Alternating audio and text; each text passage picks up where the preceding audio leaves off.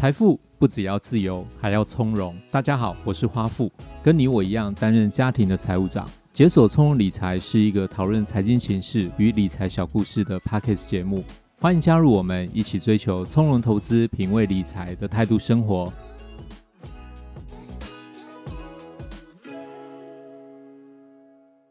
大家好，我是花富，欢迎收听解锁从容理财。上次鼠哥呢在节目中讲了一个财经故事，他跟大家分享聪明如发现地心引力的牛顿爵士，他在投资理财上面竟然也碰到了南海公司的泡沫事件，也是赔上大钱，血本无归。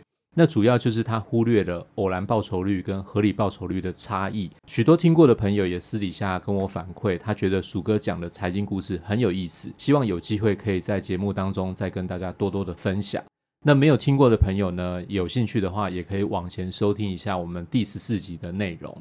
所以今天呢，我们就搭配了时事，要稍微应景一下，请鼠哥来谈一下历史上的今天，财经史上的今天到底发生了什么事情呢？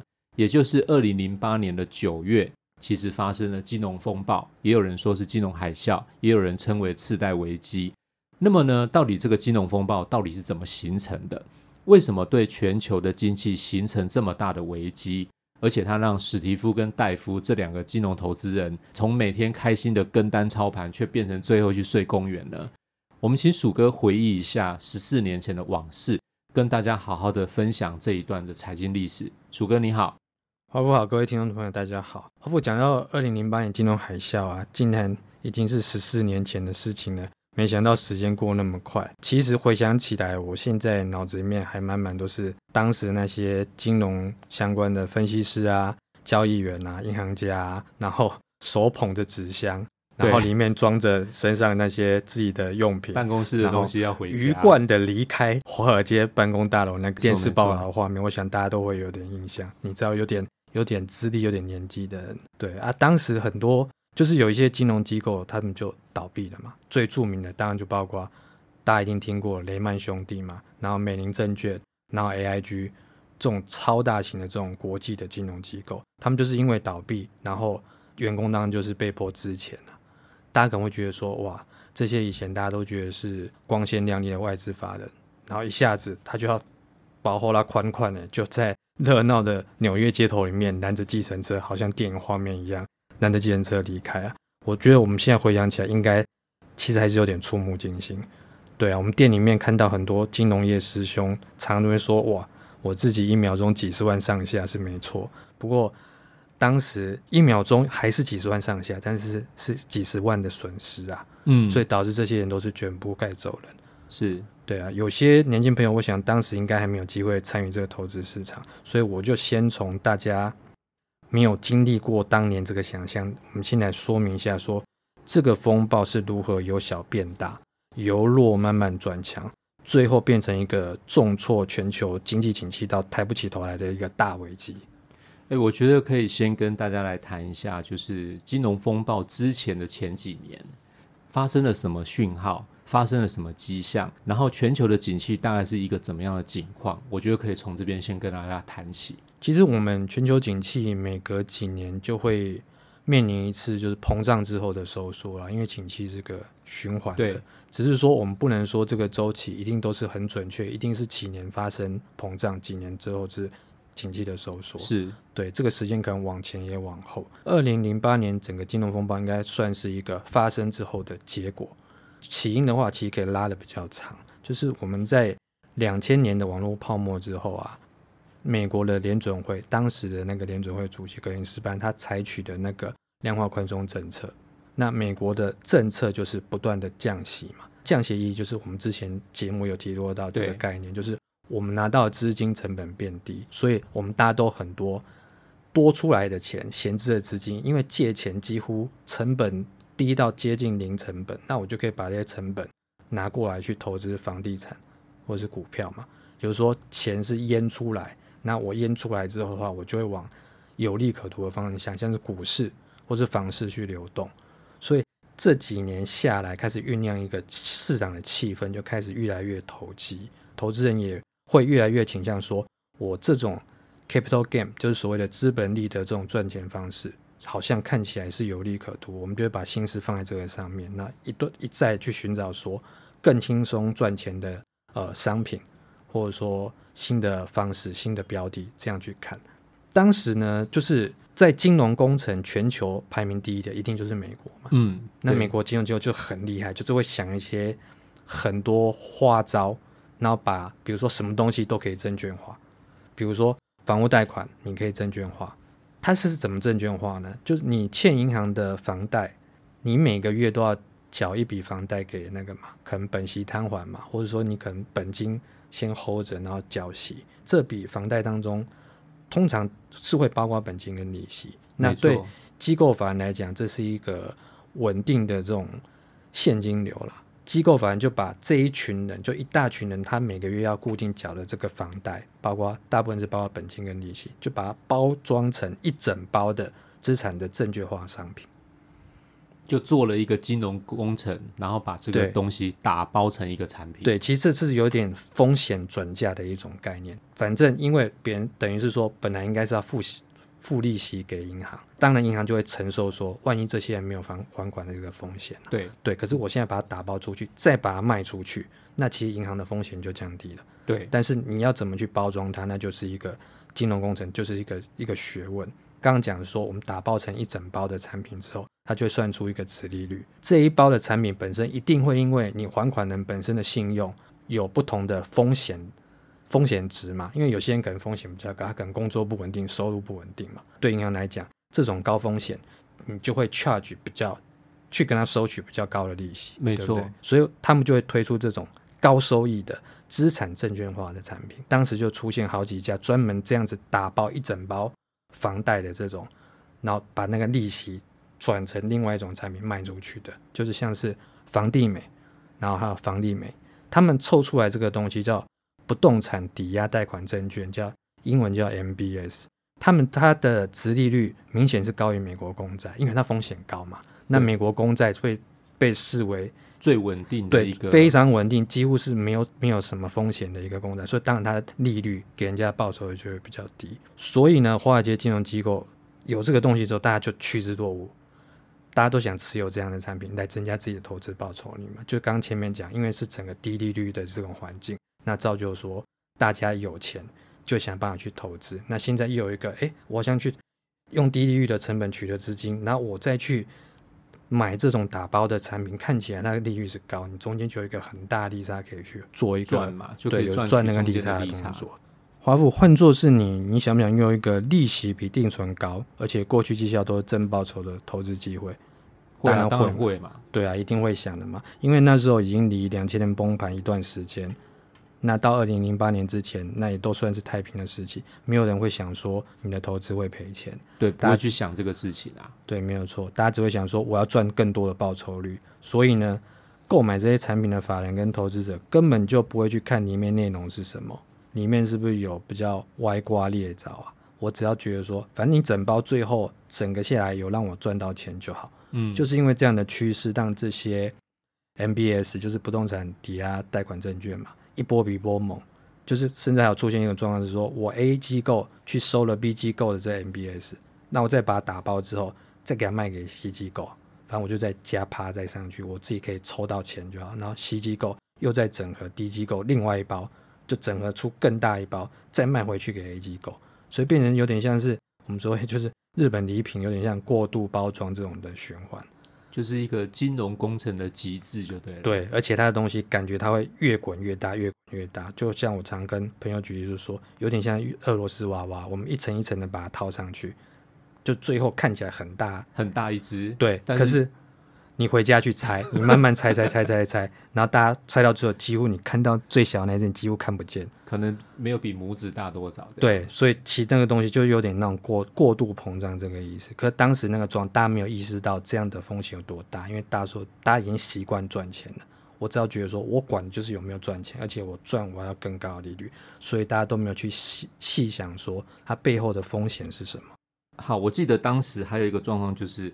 那个时候也是美国房地产市场交易非常蓬勃的时候，那大家都不断的把钱拿去投资房房地产嘛，那同样的房地产的价格也一直在上涨，那上涨的状况就会造成说房屋它的成交价格变高，那银行要贷出去的钱也变多，那相对它贷款的总额变多的时候，它能够回收的利息总额也变多，所以就是在这种状况下，就层层不断的堆叠下去，对不对？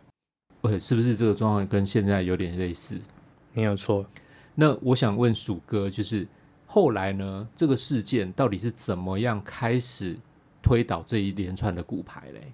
就我们知道，最大原因就是因为它的背景就是货币宽松，宽松到太夸张的程度了，嗯，几乎是大家会有点像是零利率，甚至是感觉是低利率，非常的低。对，没有错。在这种状况下，因为银行你手上的钱非常的多，你还是银行还是要开门，还是要做生意赚钱嘛。那我当信用好的人都已经跟银行贷款买了，不管是一间或是两间房。那可能还负担得起，问题是你总不能贷款买个十间二十间嘛？所以银行能继续把资金贷款给谁呢？之后就开始把目标转向信用没有那么好的人。所以当信用也没有那么好的也能获得贷款之后，一旦就是低利的情况变成升息的趋势之后的话，它的负担金额就会变高。因为现在当他也开始背了房贷之后，但是他本身的信用条件没有那么好。对，没有错，是尤其是。其实像比如说，有些状况是说，你前面甚至以台湾的状况也有点类似，是我们有宽限期，对，可一旦宽限期过之后，你要连本金一起还，那贷款额度会拉得很高，是不是能够承受的那个状况就不一定？对，没有错，而且是转为升息环境之后，你要负担的利息，因为现在大家都是用所谓指数型房贷，嗯，跟着利率在浮动，是对。那问题是你的薪水的涨幅有可能跟不上，甚至是你薪水是根本没涨。又甚至是有些人可能是因为失业的关系，哦，你万一失业的话怎么还？对，就开始发生一些比较夸张的缴款的违约的状况。所以你原来那一大包 MBS，当然就会出现现金流缺口嘛。因为你包的那里面，就刚就讲说有一些劣瓜劣枣之类的，他开始没有缴钱，整包现金流当然里面的钱就会不够，就会产生缺口。你后面一再包装那些，就有点像骨牌效应，你的钱。发下去，发下去会越来越少，殖利率那个报酬率当然就不可能像当初你所预期的那么高，你就开始连环的，甚至会开始出现违约的状况，最后就变成连环的一个违约的风暴。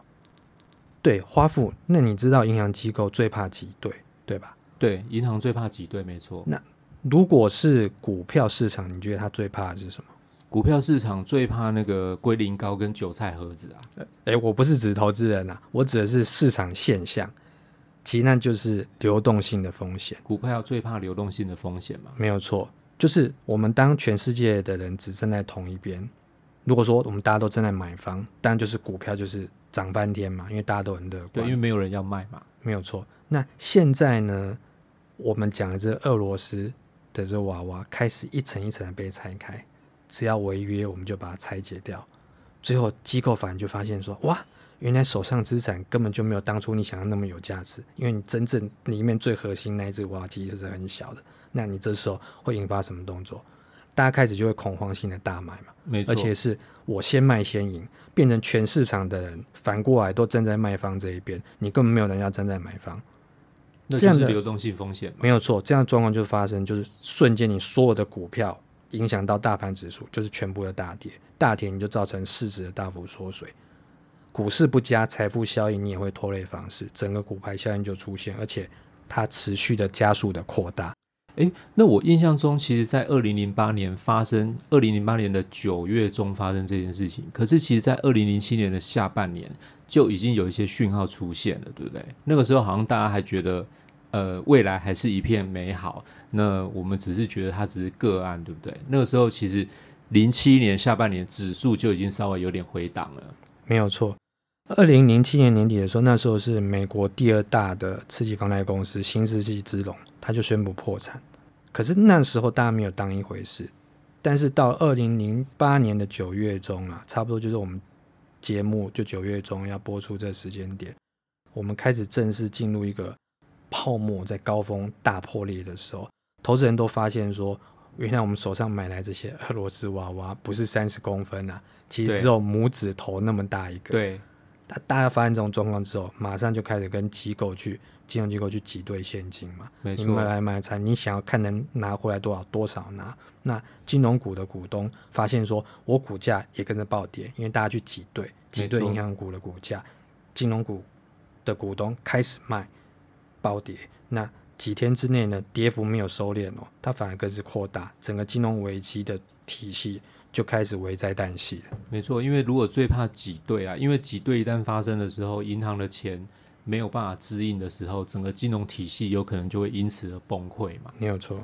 还有一件事情就是，我记得当时啊，道琼指数大概在一万三千点左右，最夸张的是每天的跌幅都是超过一千点。对，现在我们跌幅很大。现在我们如果看到道琼跌一千点，我们好像觉得好像有点习惯哈。对，因为觉得虽然也不小，但是感觉跌幅还还好了。对，因为现在的指数其实不不止一万三千点，对，所以你跌了一千点，其实百分比是相对比较小。对。那当时只有一万三千点，每天就是一千一千一，那感觉起来真的很很害怕。嗯，那时候甚至还跌到启动熔断熔断机制，对，就是暂停交易。对，那我记得那时候跟鼠哥我们半夜有的时候，我们都还在看美股。那有的时候看到三四点，因为美股是四点多收盘嘛。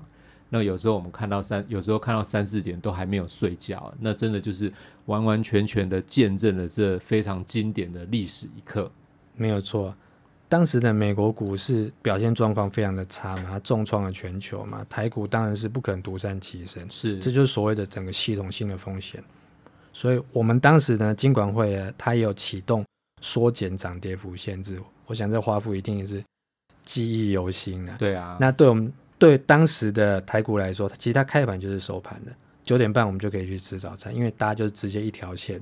对，因为直接躺在地板上，没有错，就是前面讲，大家全部站在卖方，啊，没有人要接手，所以就是流动性风险，那几乎都是大家就是躺平站在跌停的价位。当当时那动作一定也是政策上他觉得有必要，因为他会想说，我就用一点时间来换取空间，或者我空间我就让你至少每天跌幅不要那么大，总是要做一些策略性的对策。对对对对对，他只是说那时候在市场里面投资人其实应该。都会觉得相当的煎熬。那后来呢？美国政府他就开始采取一些接管动作，因为不可能放着摆烂不去管它嘛。所以他除了直接去接手房地美、房地美这些次贷机构，还有一些倒闭的投资银行，像雷曼兄弟啊那些、花旗那些，是是，他们也开始加码七千亿美元去救市，就是让量化的宽松政策更宽松。对，他一方面注资到市场，那一方面一直调降政策利率。之后呢，股市从美股来看，它终于在二零零九年三月开始止跌啊。不过在那一段时间，它最大的跌幅一度有来到腰斩，就是跌了差不多五十趴左右。那这这让非常的多的投资者受伤是非常的惨重，真的蛮可怕的。对，因为如果说你买的是贝塔系数，就是比大盘呃它的波动还要大的话，你的跌幅可能是不止五十趴了。所以整个状况当时应该算是。凄风苦雨可以形容。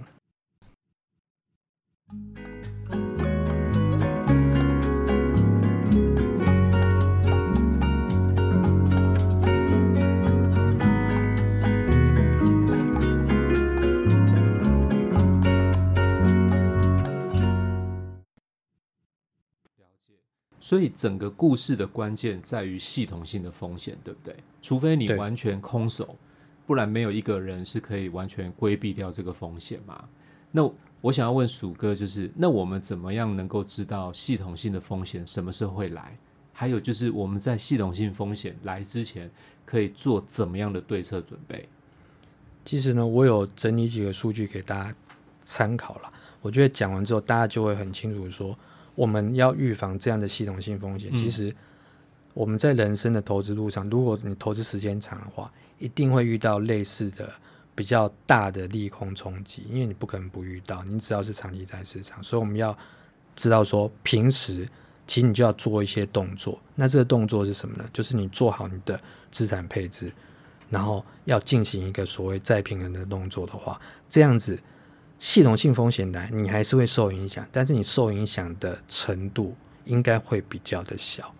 我来举一个。简单的例子，大家听完之后，你应该就会了解说，我们平时应该怎么做。好，那我们当我们真的遇到系统性风险，因为你只要是长期在市场上，你一定会遇到系统性的风险，不可能躲得掉的。对，那所以你从平时就做好你的资产配置，然后再配上你有一个再平衡的动作的话，我觉得它可以相对的在系统性风险出现的时候，可以让你受伤比较小。受伤比较小有什么好处呢？伤比较小就是让你有勇气继续待在市场。嗯，因为很多人就是因为受伤太重，对，他最后出去市场，他的元气没有恢复，他也不敢进来市场。那最后可能在股市或是其他投资上面回升的时候，你就没办法跟上回升段。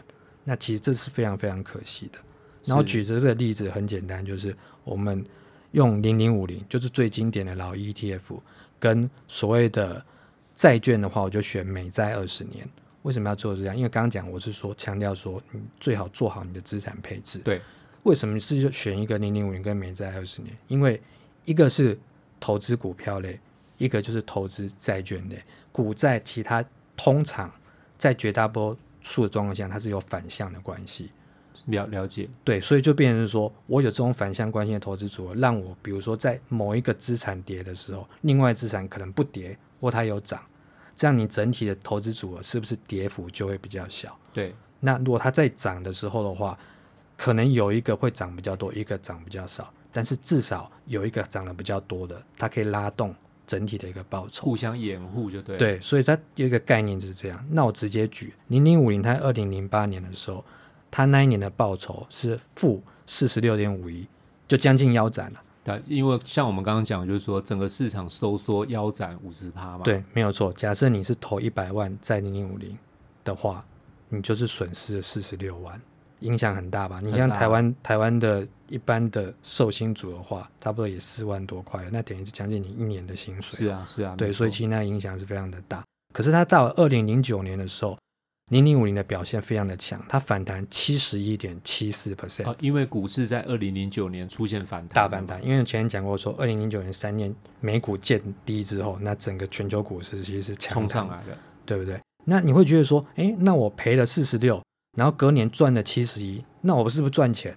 其实错，这样不是。你想想看，如果你原来一百万，你跌了四十六六趴之后，你只剩下五十四万，你的五十四万涨了七成之后，大概只到。九十万左右，那你是不是其实还是赔钱的？所以你你的报酬其实没有回来哦，因为你的本金变少了，变少很多。所以你看你你第二年的报酬率即使有那么多的话，可是因为你没有做资产配置跟再平衡，所以你看起来好像我负四十六跟正七十一两个相加除以二，感觉应该是正的。而其实如果你是在经过二零零八年跟二零零九年那一百万，其实还没回到你当初的成本。大概只剩一场，对，大概只剩九十一万、九十二万左右，所以你还是赔钱。如果说我刚举另外一个例子是说美债嘛，那如果说你只投资美债呢？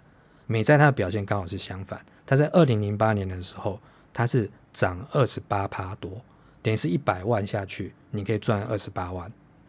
可是零零五零它在二零零八年是跌一半嘛，对不对？美债的话，二零零八年是涨，可是到二零零九年它是跌。